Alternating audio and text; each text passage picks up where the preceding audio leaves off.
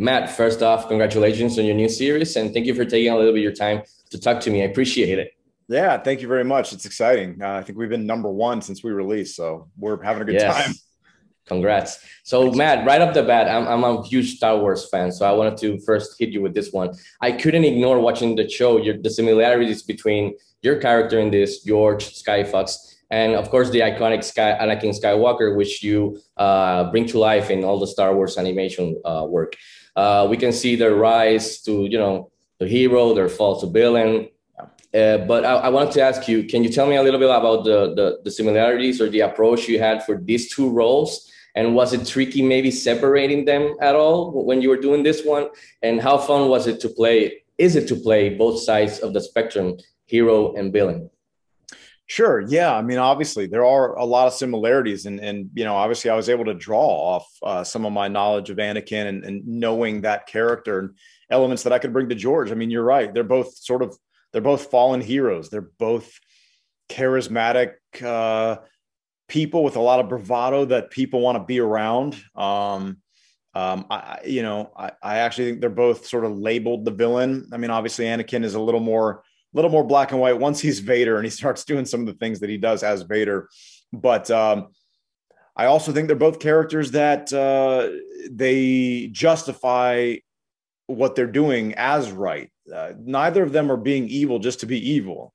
Um, and I, and I hopefully we get to see more of that with George and, and why does he do the things that he's doing? And I, and I believe that both of those guys think they are sort of a hero to the people. Um, and I think that makes them interesting because even though they might be doing some things that are perceived as wrong or bad, um, you know, maybe some others might think that they are doing good. Um, so I'm looking forward to playing more of that in George. Um, but uh, yeah, yeah, it's exciting. You know, I think I think the the story of kind of that people's hero gone bad or or that that that villain that used to be good and we see that fall it's kind of a human story so you know george lucas kind of just borrowed very like, basic human themes of good and evil and and light and dark. And it's those are just themes that are sewed into every aspect of life really and how we live our daily life with morals and values and that sort of thing. So anyway I, there, it's easy to, to to draw parallels between the two. Yeah. Yeah, definitely. Uh, that's one of the things I appreciate about the, the show and your character. Uh, also, one of the things I really liked about uh, Jupiter's Legacy was your character's loyalty and friendship to his closest friend, uh, Sheldon, uh, the Utopian. So you can feel the, the history between them, even if you don't get details so so you know so quickly. And, and it's so important because if you don't feel this, you then there's no impact when you later on have a fallout. So I want to ask you, did you guys work together on this? Did you rehearse on set? Did you improvise? Did you discuss it? And actually, did you guys, you know, hang out outside the set so you, you know, have a, a good rapport and you can feel that? Yeah. With, um, with Josh Duhamel, sorry, yeah.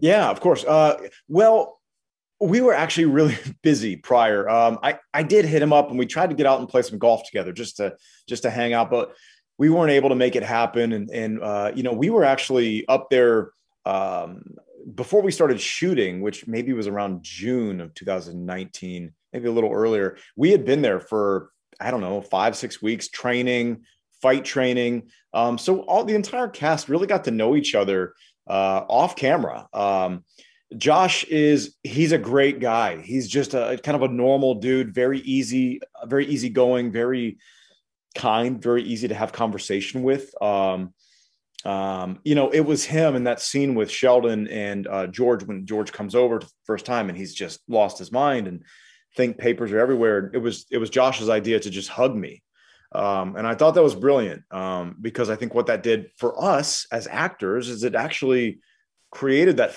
that that connection with us and, and that that physical connection of just just two guys that are that are you know George feeling his pain at that moment. And I, I thought that hug was really awesome.